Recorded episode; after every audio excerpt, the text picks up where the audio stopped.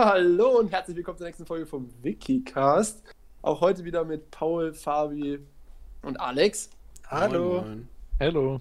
Wie schon das altbekannte Prinzip, habe ich mir heute einen zufälligen Wikipedia-Artikel zuspielen lassen. Äh, ja, der, den ich euch ein bisschen vorstellen möchte, ein paar interessante Fakten von darstellen will.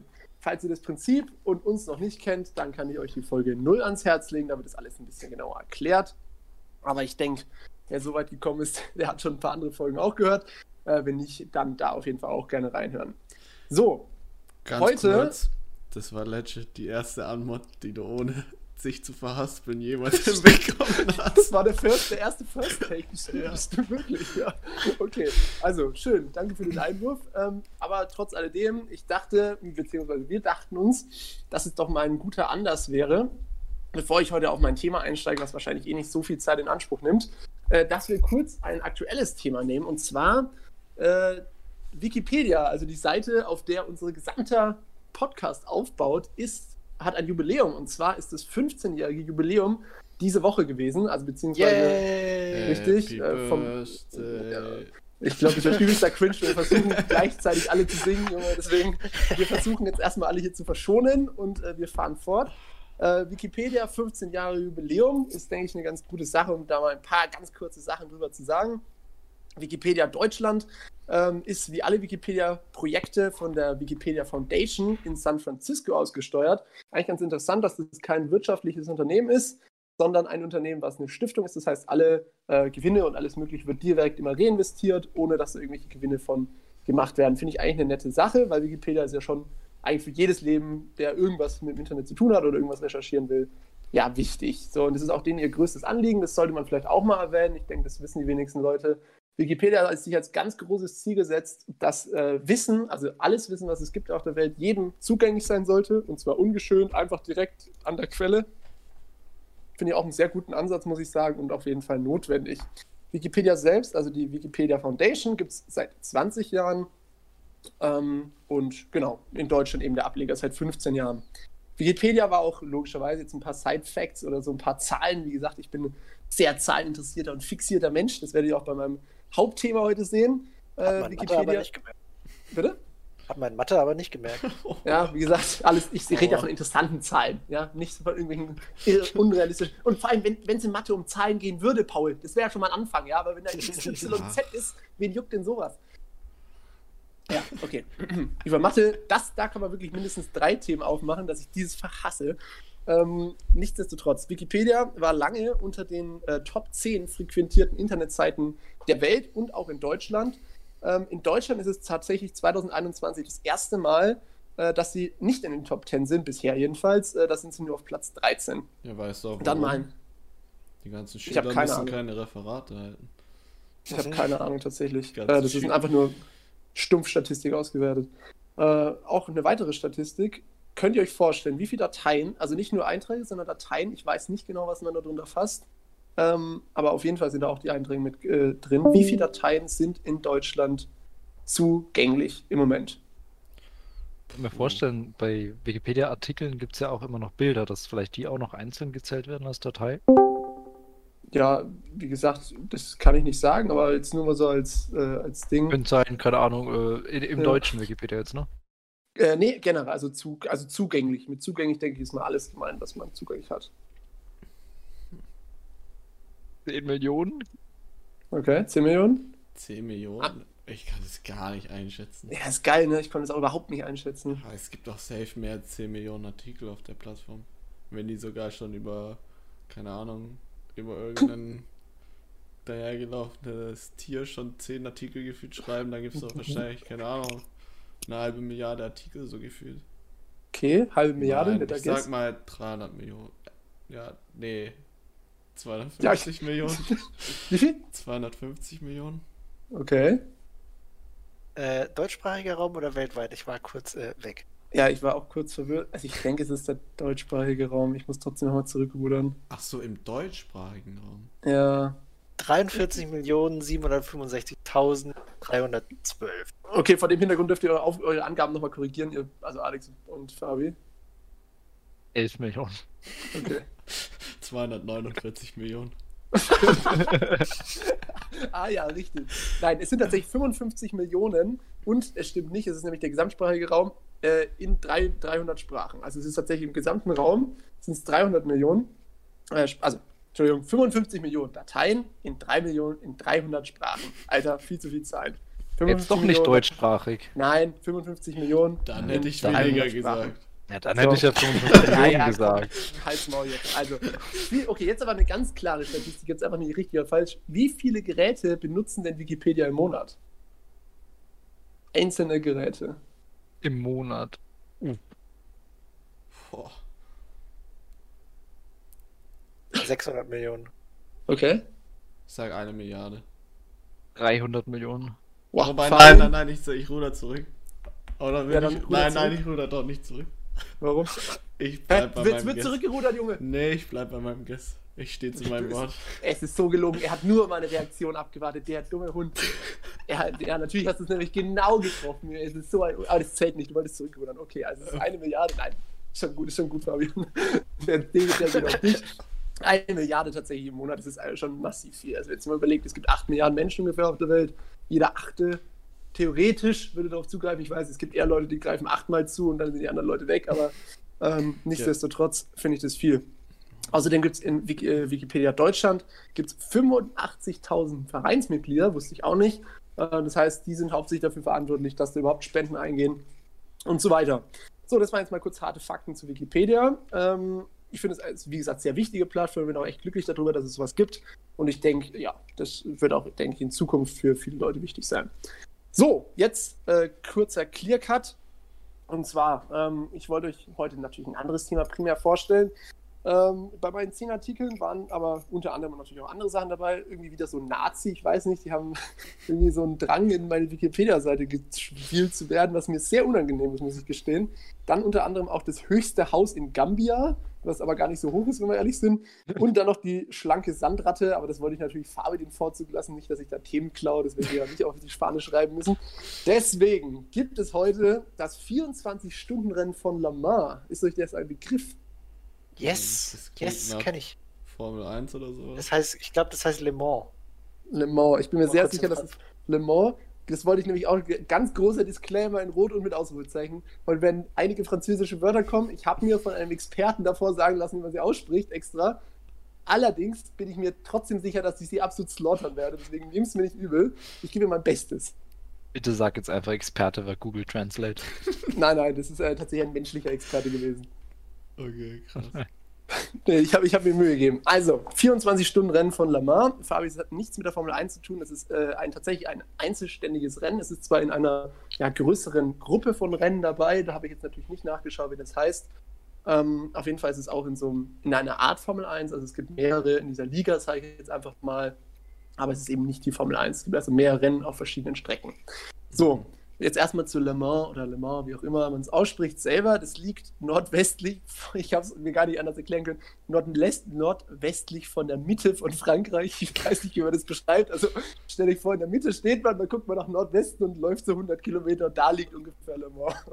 Im Nordwesten von Frankreich vielleicht? Ja, aber, ja, aber im Nordwesten hört sich irgendwie schon so fast an, als wäre es an der Küste und das wäre irgendwie nicht richtig. Das ist irgendwie so von der Küste schon noch ein ordentliches Stück weg und eher so von der Mitte gerade so ein Stückchen nach Richtung Nordwesten. Ah ja, Ja, okay. das ist ja auch noch mathematisch beschreiben können. Ja, genau. Jetzt mal, ey, wie er drauf rumreitet, immer schon Salz in die das schon.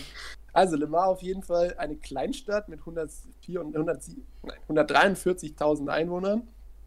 Ähm, insofern eigentlich gar nicht so groß. Aber trotzdem eben relativ großes Ansehen. Wie gesagt, Paul, du kennst es. Ich höre das tatsächlich, ich sehe das immer in diesen, ja, einmal im Jahr ist es ja eben dieses Rennen.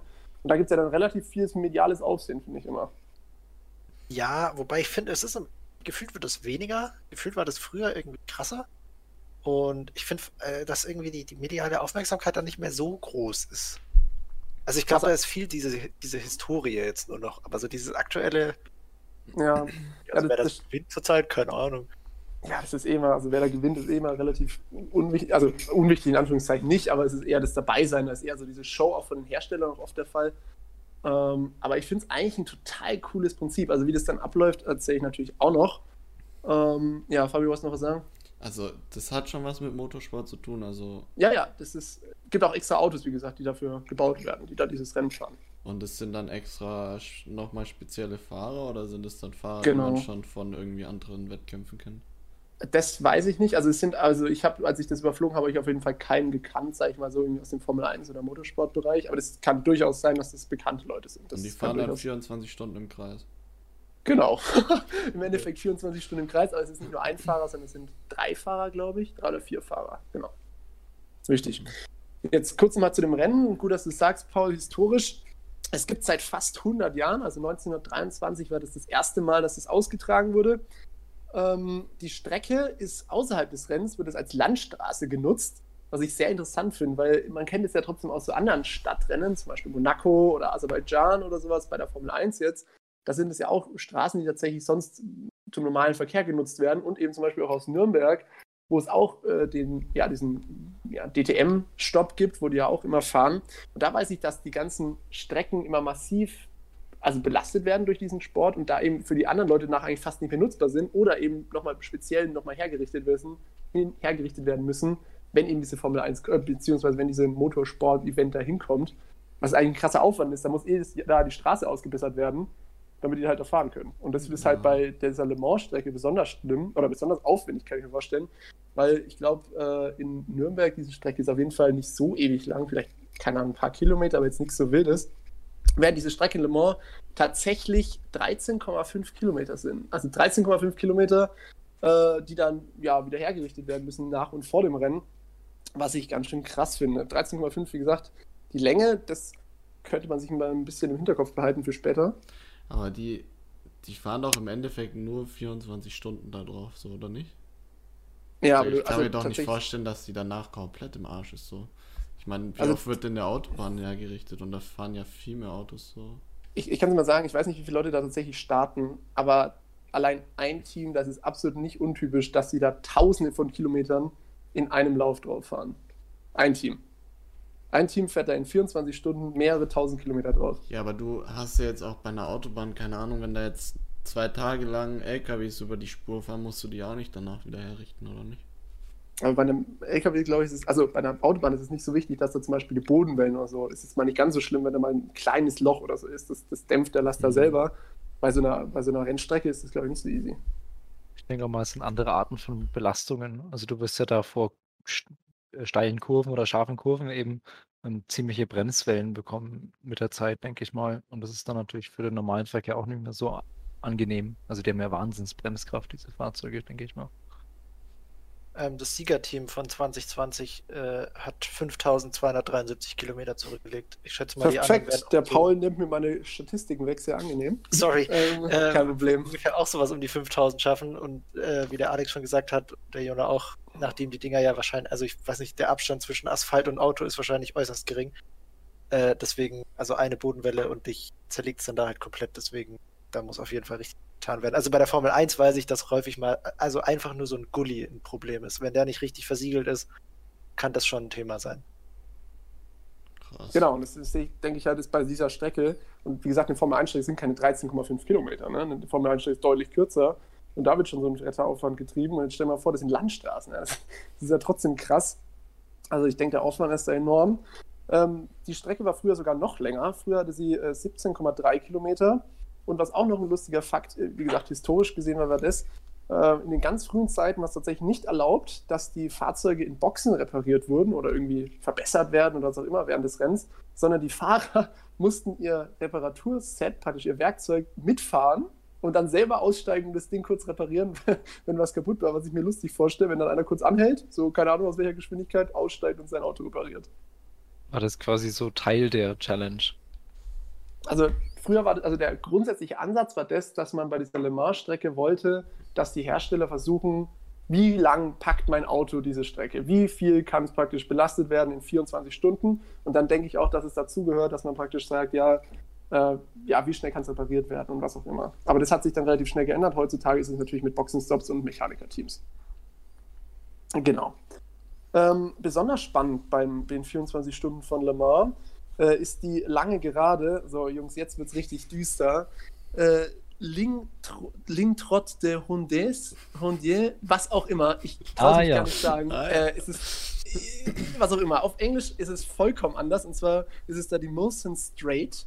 Äh, ein bisschen angenehmer. Ich habe keine Ahnung, was Wilson ist. Vielleicht irgendein bekannter Rennfahrer oder was auch immer. Ähm, diese Strecke, diese Gerade ist wirklich legendär, also auch in Motor, ja, grundsätzlich Motorsportkreisen. Ähm, 1990, warum ist relativ offensichtlich, weil 1990 hat man damit Geschwindigkeiten von über 400 km/h hinbekommen, was verrückt ist. Also die konnten da wirklich ihr Auto ausfahren bis zum Jenseits. Kurze Zwischenfrage, was für Arten von Autos fahren da drauf? Also so DTM, Rallye oder wirklich so Formel 1 und sowas?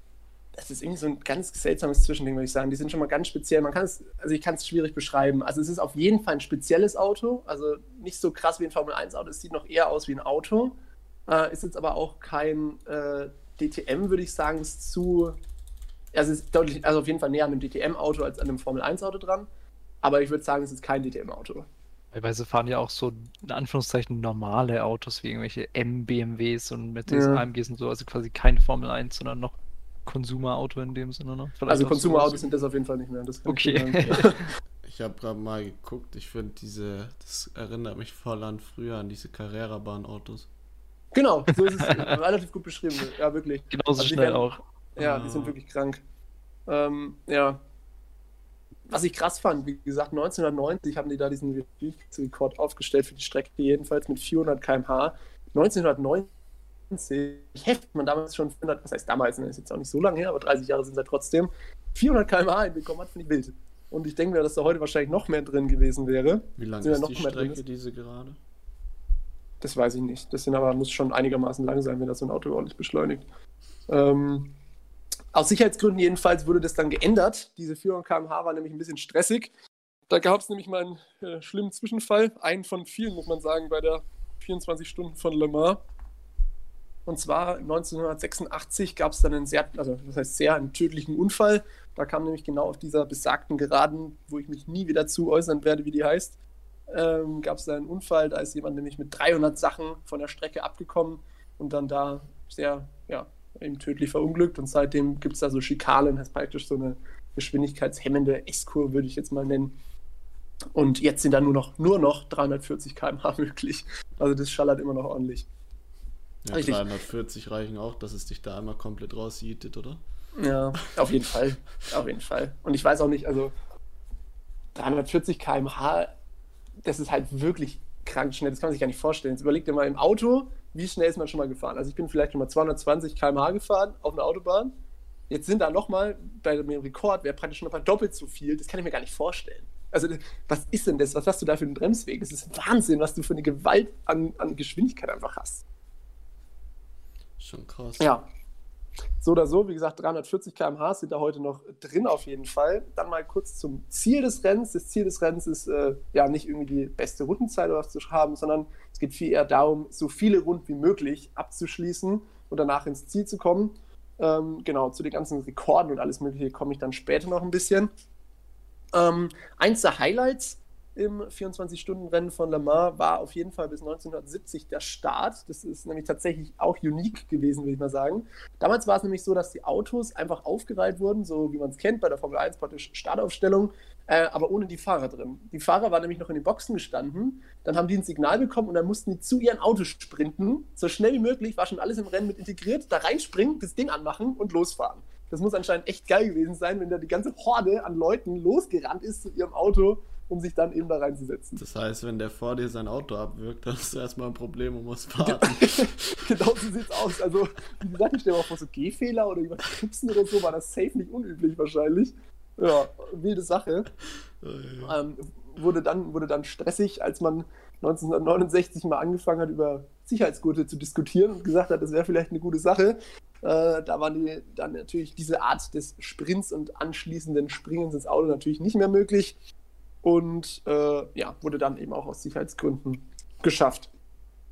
Von einem der Highlights der 1970er Jahre, 1980er Jahre äh, kommen wir dann zu einem absoluten Tiefpunkt. Ähm, nicht nur des Rennens äh, in Le Mans, sondern tatsächlich, die oder viele Leute sagen, es ist die Katastrophe, die größte Katastrophe des Motorsports, äh, die es überhaupt gab. Und zwar 1955 war das eben ein Rennen äh, war das im Rennen von Lamar, gab es da eben einen riesigen, ganz, ganz schrecklichen Unfall.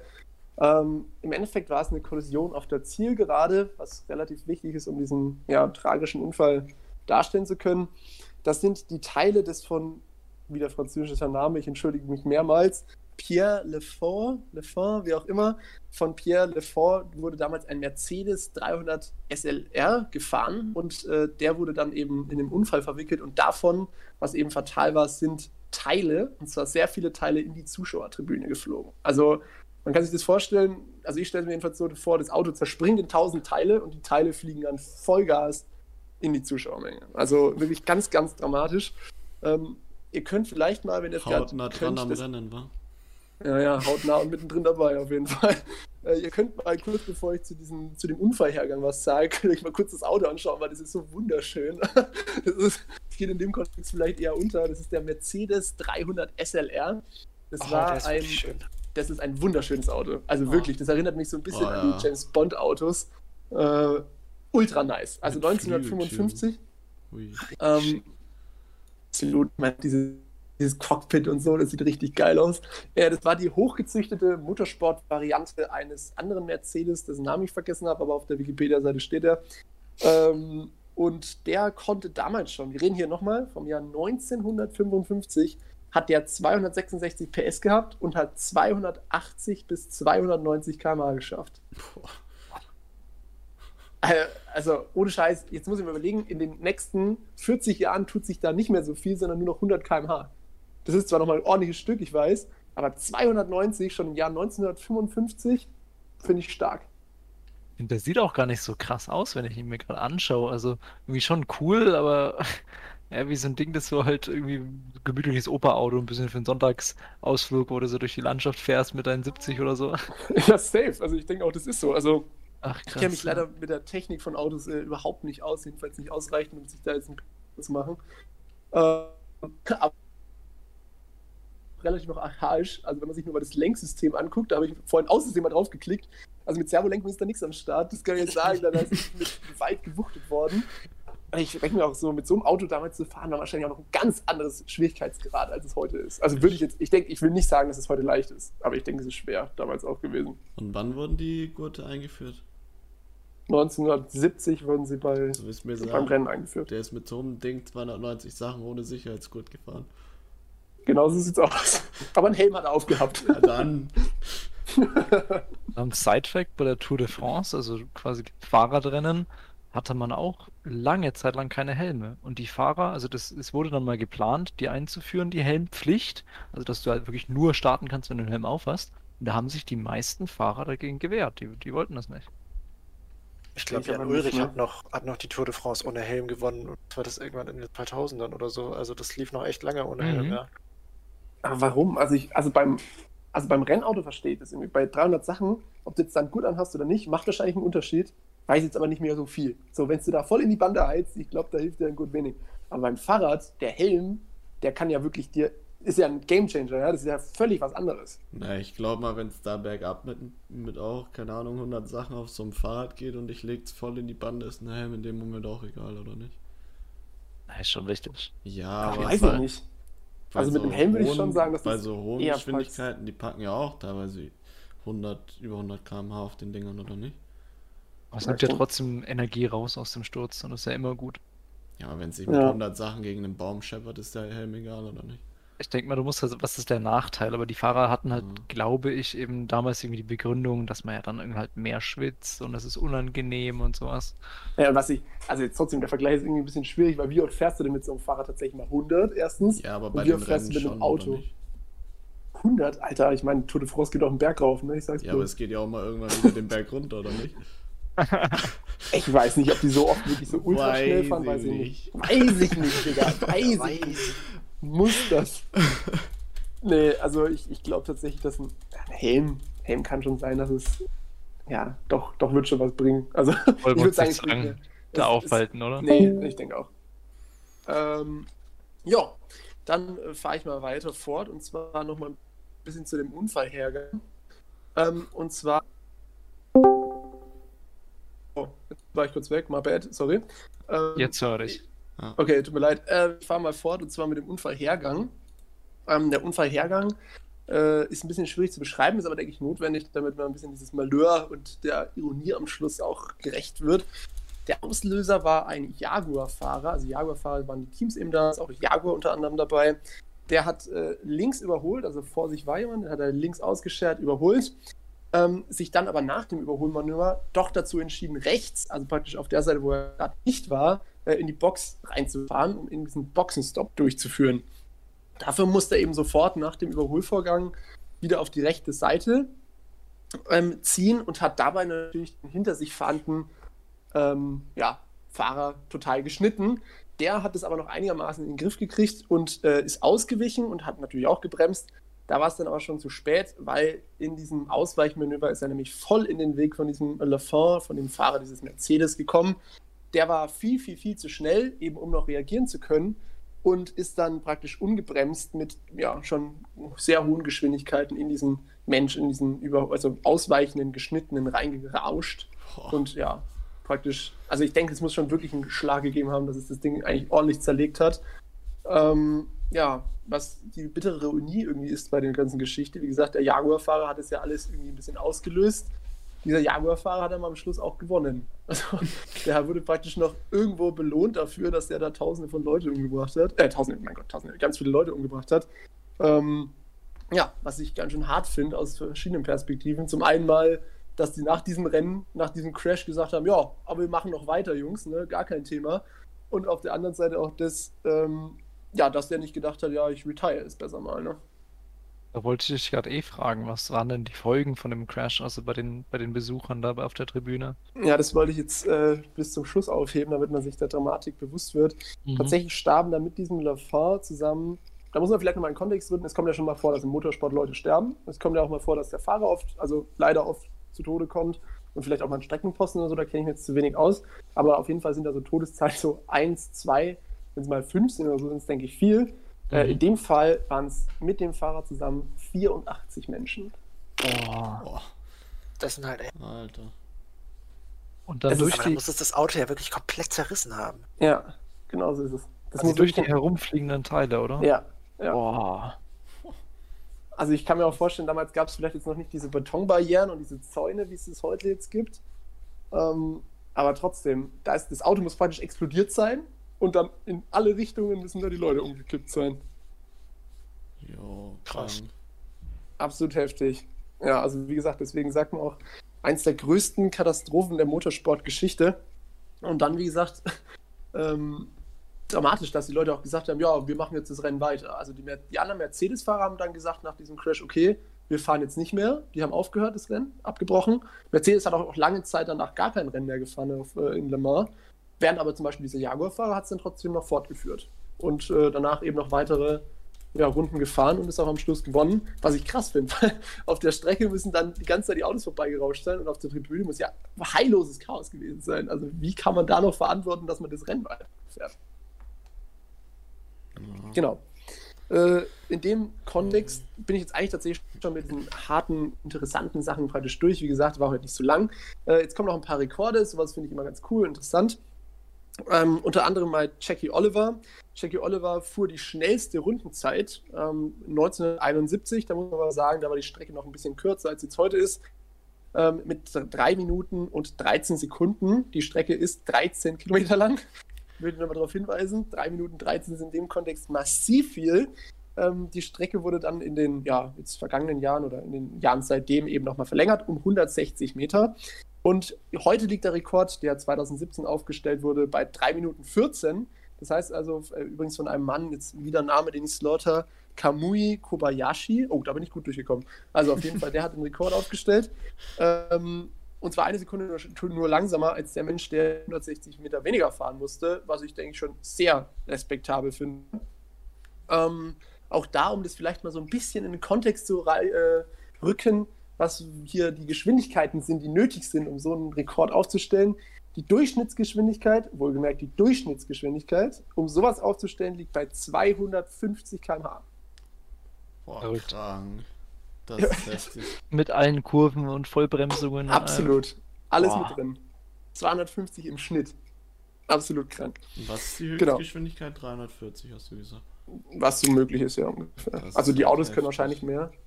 Aber die, auf dieser Geraden sind 43 drin. Genau, so. Dann noch, was die höchste Geschwindigkeit eben grundsätzlich mal war. Die war, wie gesagt, ich schon mal gesagt habe, 405 km/h, eben bevor diese Schikane eingebaut wurde. Und die längste zurückgelegte Strecke auf der, äh, in dem Rennen von Le Mans, was ja eigentlich auch mal ganz wichtig ist, weil es darum ja eigentlich geht, waren eben in 2010 5410 Kilometer. Da hat der Paul jetzt ein bisschen gespoilert, aber no front. Ähm, genau, Sorry. und äh, da muss man sich jetzt mal überlegen, auch hier wieder die Durchschnittsgeschwindigkeit, was die 24 Stunden lang gefahren sind, mit Boxenstops, das heißt mit Vollbremsungen, wo die voll repariert sind, waren 225 km/h. Nee. Oh. Also, also ich finde es wirklich abartig, wenn man sich mal überlegt, Junge, Durchschnitt mit Boxenstops, absolut geisteskrank. Das ist echt Genau. heftig. Ähm, da ich ist mir durchaus bewusst, über das Thema kann man relativ wenig philosophieren, aber ich denke, die rohen Fakten sind in dem Fall dann doch eher das Interessanteste. Ähm, und dann noch zum, zum Abschluss vielleicht ein bisschen so die glorreichen Sachen. Der erfolgreichste Fahrer war Tom Christensen mit neun Siegen und der erfolgreichste Hersteller war Porsche mit sage und schreibe 19 Siegen, was tatsächlich nicht zu verkennen ist, aber in den letzten Jahren hat es tatsächlich Toyota, wenn ich das noch richtig im Kopf habe, weiß ich nicht, hat es eigentlich die ganze Zeit geholt. Ähm, ja, genau, das waren so die wichtigsten Sachen zum Rennen von Le Mans. Weiß ich durchaus, eigentlich relativ trockenes Thema, aber ich finde, die Fakten alleine sind da schon beeindruckend. Also für mich besonders dieser, dieser Unfall natürlich absolut krank mit 84 Toten und äh, 255, 225 km/h über 24 Stunden im Schnitt. Finde ich auch nicht schlecht. Ja, sehr cool, dass du uns da mal erzählt hast drüber. Ich finde mich so, natürlich hat man davon schon mal gehört. Und Einordnung wäre bei mir vor dem Podcast jetzt gewesen, Motorrennen in, in Frankreich eher historisch. Mehr wusste ich darüber nicht. Und ich glaube, vielen geht es genauso, wenn man jetzt nicht gerade Motorsport-Fan ist. Deswegen fand ich das mal cool. Das ist echt krass. Aber was ich mich noch gefragt habe, ähm, weißt du, ob die da irgendwie sicherheitstechnisch nach diesem Unfall großartig was gemacht haben? Ich sag mal, du kannst ja, keine Ahnung, schon irgendwie so Auffangnetz oder was weiß ich vor die Tribünen klatschen und sowas. Du meinst jetzt nach diesem äh, 84 Ja. toten Ob Unfall? die da irgendwie was geupgradet haben. Also ich weiß auf jeden Fall, dass Mercedes es damals nicht mehr verantworten wollte, da mitzufahren. Und wenn die das sagen, dass sie nicht mehr mitfahren wollen, dann heißt es für mich, dass es nicht so sicher ist, äh, dass sie es nochmal machen würden. Also große Änderungen kann ich mir jetzt nicht vorstellen, auch vor dem Hintergrund, dass solche Basic-Sachen wie, wie Gurt erst 20 Jahre später eingeführt wurden. Krass. Ja, Das ist heftig. Okay, perfekt. Wenn ich das richtig im Blick habe, dann sind wir jetzt eh schon mal ein bisschen bei der Zeit. Hätte ich nicht gedacht. Ähm, ich weiß, es war jetzt sehr frontal. Hoffe aber, hat euch trotzdem interessiert und hat euch gefallen. Ähm, in diesem Sinne, ich danke allen Zuhörern und euch natürlich. Und ja, dann hoffe ich, dass ihr auch nächste Woche wieder dabei seid bei der nächsten Folge von Wikicast. Bis dann. Jo, ciao, ciao. Ciao.